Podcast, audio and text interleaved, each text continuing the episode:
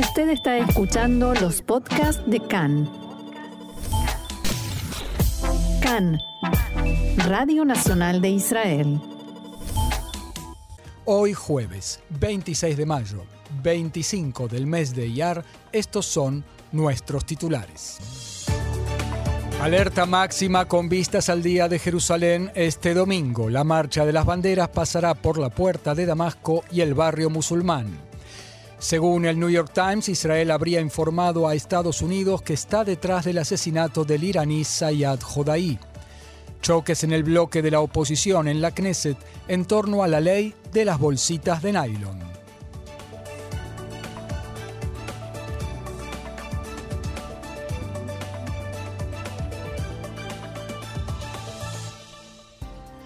Ahora sí vamos al desarrollo de la información. Alerta máxima con vistas al Día de Jerusalén este domingo.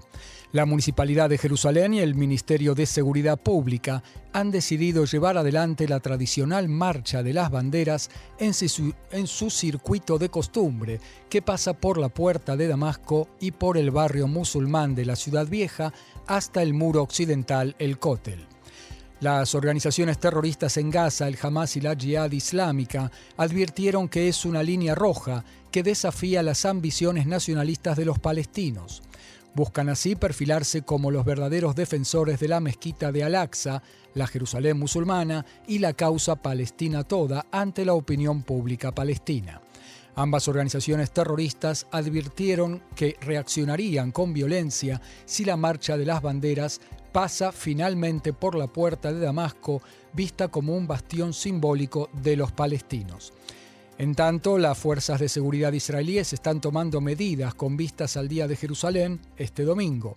Tzal amplía el despliegue de sus sistemas de defensa aérea por temor al disparo de cohetes desde la franja de Gaza hacia la capital israelí. Fuentes de inteligencia advierten también de otros escenarios posibles, como intentos de atentar contra participantes en la marcha de las banderas en Jerusalén, atrincheramiento de musulmanes en las mezquitas en el monte del templo y el intento de atentar desde la explanada del templo contra feligreses judíos en el muro de los lamentos. La Embajada de Estados Unidos en Israel prohibió a sus empleados y funcionarios y sus familias visitar la ciudad vieja de Jerusalén el domingo. Se les ha prohibido visitar la ciudad también los viernes debido a la continuada tensión.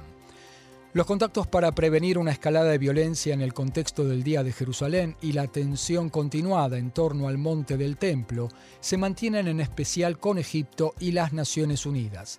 También Qatar está involucrado en los contactos y pasa mensajes entre Gaza y Jerusalén.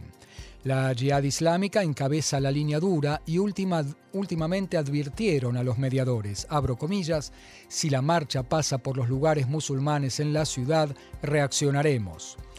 Los mediadores les informaron que Israel no tenía intenciones de herir la sensibilidad musulmana pero en la Jihad no se persuadieron y aseguraron que, abro comillas nuevamente, los colonos, como llaman en realidad a todos los israelíes, tienen intenciones claras de generar provocaciones. En el Hamas aprovecharon la presencia del representante de Qatar, Muhammad El Amadi, esta semana en Gaza para aumentar los decibeles de sus amenazas. Abro comillas, el enemigo, o sea Israel, empuja hacia un nuevo enfrentamiento y la resistencia en Gaza actuará para frustrar los planes de los sionistas de gobernar en la mezquita de Al-Aqsa y dividirlo en turnos y lugares, como lo hicieron en la cueva de los patriarcas en Hebrón. Si la ocupación permite a sus colonos invadir la mezquita de Al-Aqsa, ello será considerado como un cruce de líneas rojas, lo que podría llevar a un estallido de la situación. También el secretario general de la organización chiita pro-iraní en el Líbano, Hezbollah, Hassan Nasrallah, aprovechando el acto de aniversario de la retirada de Israel en el Líbano, advirtió, todo ataque a la mezquita de Al-Aqsa tendrá duras consecuencias. El jefe del sector Sion de la policía israelí, vicecomisario Kobi Yaakobi, dijo que pecan de toda falsedad los intentos de vincular la marcha de las banderas con el monte del templo y la mezquita de Al-Aqsa, y que la marcha siempre pasó por las calles de la ciudad vieja con roces apenas mínimos. Jacobi agregó en diálogo con Khan que la policía se prepara desde hace muchas semanas con vistas al Día de Jerusalén y realiza evaluaciones de situación permanentes. Abro comillas, estamos preparados para todos los escenarios, incluida la posibilidad de que sean lanzados cohetes hacia Jerusalén como el año pasado. Escuchamos los ruidos. No permitiremos a las organizaciones terroristas dictarnos el orden del día y toda provocación será respondida de modo acorde, dijo el vicecomisario Jacobi.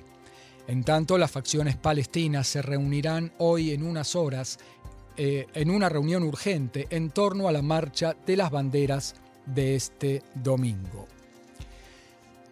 En tanto, el Tribunal de Distrito de Jerusalén falló a favor de la apelación presentada por la policía contra la anulación de alejar de la explanada del templo a cuatro jóvenes por 15 días por inclinarse allí y rezar el Shema Israel, Oye, oh Israel, durante su visita al lugar. El tribunal determinó anoche que a pesar del derecho que le cabe a todo judío de ejercer su libertad de culto en el monte del templo, este derecho no es total y a veces retrocede en favor de otras prioridades, entre ellas el mantenimiento del orden público y la seguridad de las personas. El fallo también expresa que la orden de alejamiento es una medida razonable y proporcionada, teniendo en cuenta la alta sensibilidad del lugar y el potencial del riesgo que conlleva. El abogado de los cuatro alejados, Nati Rom, expresó su pesar por el fallo del tribunal y dijo que, 55 años después de la liberación del Monte del Templo, no es seguro que la declaración de que está en nuestras manos, como decía un oficial por radio cuando entraron las tropas en el 67, tenga aún vigencia. Grave negligencia de defensa y seguridad en el ejército. Tres palestinos se infiltraron por la noche en un puesto militar en la zona de Ramala, donde se hallaban decenas de soldados y soldadas de combate y permanecieron en el lugar por el lapso de dos horas. El hecho ocurrió ayer en la madrugada, los tres palestinos no estaban armados y se estima que tenían la intención de robar municiones u otros implementos militares. Cortaron la cerca separadora, cruzaron la línea verde y penetraron en la base. Solo dos horas después, una combatiente los distinguió cerca de las habitaciones de las soldadas. Comenzó a gritar y los tres palestinos se dieron a la fuga. Fuerzas de Tzal ingresaron en la aldea Java, aledaña a la base, y la rastrillaron en busca de los tres palestinos, pero no los localizaron. En esta zona se produjeron en el pasado duros atentados y un oficial de Tzal dijo que el incidente podía haber terminado en un desastre.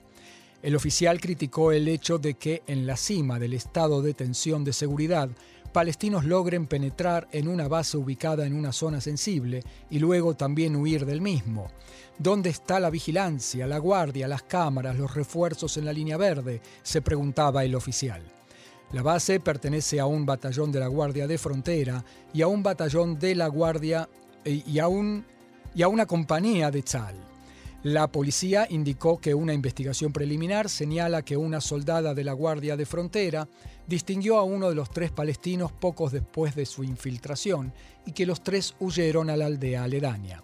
El comandante de la Guardia de Frontera dijo que considera el hecho de suma gravedad y ordenó realizar de inmediato una amplia investigación y reexaminar todo el sistema de vigilancia en el puesto militar.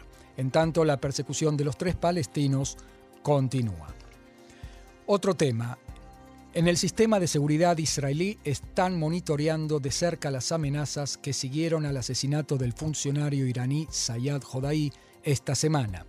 El diario norteamericano The New York Times publicó en las últimas horas un artículo que genera ahora preocupación en las autoridades israelíes, que estiman marcará significativamente a potenciales objetivos israelíes como blancos de la venganza. Sobre este tema les propongo que escuchemos el informe de Roxana Levinson. El diario The New York Times publicó anoche un artículo firmado por los periodistas Farnas Fasihi y Ronen Bergman, según el cual Israel informó a Estados Unidos que está detrás del asesinato esta semana del iraní Sayad Jodai en Teherán. Los autores del informe citan fuentes de inteligencia involucradas en las conversaciones entre Jerusalén y Washington. Recordemos que el coronel Sayad Jodaí, de 50 años, fue baleado el domingo cuando se encontraba en un automóvil frente a su casa en una calle residencial de Teherán. Dos hombres armados que se desplazaban en motocicletas se acercaron a su automóvil y le dispararon cinco balas, según los medios estatales. De acuerdo con el diario norteamericano, miles de personas participaron en el funeral de Jodaí gritando muerte a Israel y pidiendo venganza por su asesinato. También asistieron los máximos comandantes de la Guardia Revolucionaria y de la Fuerza Quds, la poderosa unidad dentro de la Guardia responsable de las operaciones fuera de las fronteras de Irán. Ello da a entender la importancia del coronel asesinado, explican los autores abro comillas, haremos que el enemigo se arrepienta de esto y ninguna de sus malas acciones quedará sin respuesta, dijo el general Joseín Salamí, comandante en jefe de la Guardia Revolucionaria, en un discurso el lunes de esta semana. Un miembro del Consejo de Seguridad Nacional de Irán, Majid Mirahmadi, aseguró que el asesinato fue definitivamente obra de Israel, en sus palabras, y advirtió que habrá una dura venganza.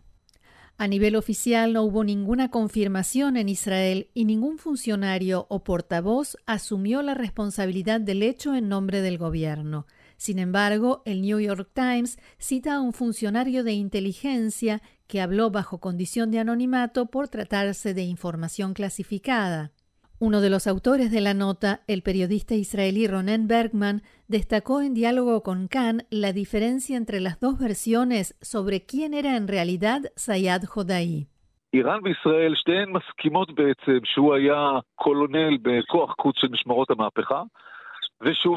Irán e Israel coinciden en que era coronel en la fuerza Quds de la Guardia Revolucionaria y que resultó muerto. A partir de ahí hay dos versiones diferentes. Israel dice que era de una de las áreas, de un total de tres, de un grupo encubierto dentro de la Fuerza Quds, conocida como Unidad 840. Esta es en realidad la unidad que lidera en los últimos años los operativos de secuestro y atentados contra israelíes, judíos, norteamericanos, europeos en todo el mundo. De hecho, una preocupación central para el sistema de seguridad israelí. En el artículo, los autores señalan que las autoridades israelíes también dijeron que Jodaí estaba a cargo de las operaciones de la unidad en Medio Oriente y los países vecinos de Irán y que había estado involucrado durante los últimos dos años en intentos de ataques terroristas contra israelíes, europeos y estadounidenses, tanto civiles como funcionarios gubernamentales, en Colombia, Kenia, Etiopía, Emiratos Árabes Unidos y Chipre. והוא גם היה זה שפיקד על אותה יוזמה, אותה, אותו מבצע, Él también fue quien comandó aquella iniciativa, el operativo en el que estaba incluido el narcotraficante Mansur Azuli, aquel que fue interrogado por gente del Mossad y cuyo video fue difundido por el Mossad y que supuestamente iba a cometer un atentado en Estambul, entre otros lugares. Según un funcionario de inteligencia que está al tanto de las comunicaciones entre los dos países, Israel informó a Estados Unidos que estaba detrás del asesinato. También habría explicado que el operativo tenía la intención de ser una advertencia a Irán para que detenga las operaciones de la Unidad 840.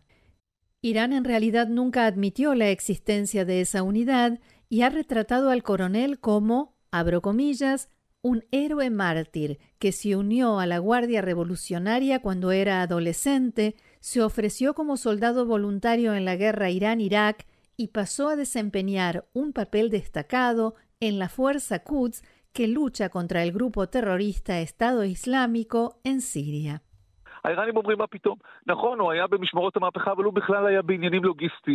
Los iraníes dicen de ninguna manera. Es cierto, estaba en la Guardia Revolucionaria, pero se ocupaba de asuntos logísticos en Siria y el Líbano.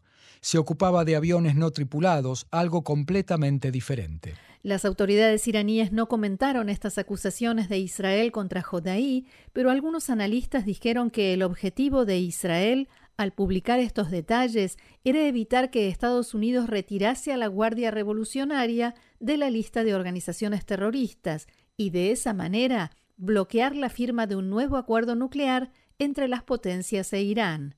El informe del New York Times señala también que Israel habría tratado de ejecutar a Sayad Jodai en julio del año pasado y que esta semana lo ha logrado. Y mientras todo esto sucede, la agencia de noticias iraní Tasnim difundió anoche una noticia sobre un accidente industrial, dicho esto entre comillas, en una fábrica de Parchin en las afueras de Teherán. Un ingeniero resultó muerto y un trabajador en el lugar sufrió heridas y fue trasladado al hospital. El lacónico texto no ofrece más detalles y finaliza diciendo que Parchin es un sitio militar ubicado al sureste de Teherán. Recordemos que se trata de una zona donde también se encuentra eh, parte del desarrollo nuclear de Irán y de su industria militar. No hubo ningún informe sobre qué tipo de accidente se registró y cuáles fueron sus consecuencias. En base a la experiencia del pasado, parece probable que con el correr de las horas las autoridades iraníes den a conocer o decidan ocultar que no se trató precisamente de un accidente menor en una industria poco importante.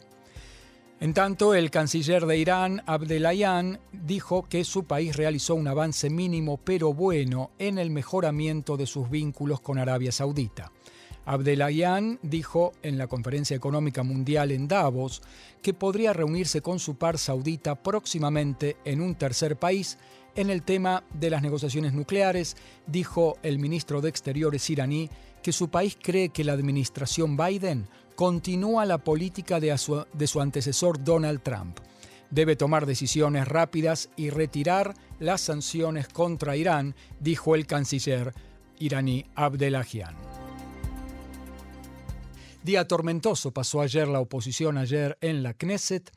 Eh, el líder de la oposición, Benjamin Netanyahu, planeaba permitir la libertad de voto ayer en torno a la enmienda a la ley llamada Ley de las Bolsitas, por la cual pagar, se debe pagar 10 agorot por cada bolsita de nylon que utilizamos en el supermercado.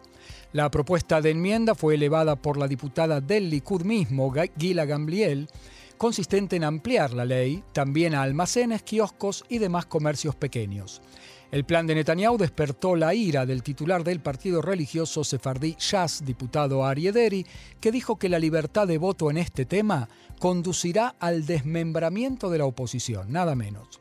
Recordemos que por años el Likud liderado por Netanyahu logró firmar, formar gobierno o evitar que lo formara la oposición gracias a la formación de un bloque de partidos de derecha y religiosos que ahora funcionan como oposición también en bloque, con el objetivo en común de voltear a este gobierno por medios parlamentarios, claro está, y volver a formar un gobierno bajo el liderazgo del Likud con Netanyahu como su líder.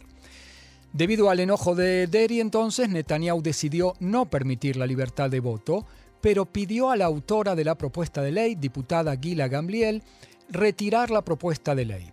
Ella se negó, a pesar de los ruegos de Netanyahu, que se enfureció con ella y la criticó duramente y a los gritos. A pesar del enfrentamiento entre ambos, la propuesta fue sometida a votación en el Pleno. El Likud se opuso a su propia diputada, la coalición la apoyó. Solo, solo, que entonces, por un error humano, el líder del partido Ram, Mansur Abbas, votó sin darse cuenta en contra de la ley y la propuesta cayó. En la coalición incluso pidieron poder corregir el voto de Abbas, que notó su error de inmediato, pero la asesoría letrada de la Knesset rechazó la solicitud. Los parlamentarios del Likud exigieron al diputado Tzvi Hauser, que se desempeñaba como titular interino de la Knesset, no aceptar el pedido de Abbas, a pesar de que se trataba de una propuesta de ley de una correligionaria de ellos. En este contexto, el titular del partido jaredí ultraortodoxo Ashkenazi, el diputado Moshe Gafni, dijo en diálogo con Khan que su partido es aliado del Likud y que no hace zigzag en este tema. Lo dijo en el contexto del informe de Khan, según el cual los líderes de los partidos religiosos amenazaron al líder de la oposición, diputado Netanyahu, del Likud, con formar un gobierno alternativo en el actual mandato de la Knesset, es decir, sin elecciones generales, pero sin el Likud ello en el contexto de la oposición del Likud a la propuesta de la ley de las bolsitas del súper. Gafni subrayó que su bancada hace un gran esfuerzo por mantener el bloque de la derecha y los Haredim, pero criticó la actitud del Likud. Abro comillas, nosotros nos adaptamos cada vez que hay una decisión que no nos gusta y esperaríamos del Likud que haga lo propio, dijo Gafni.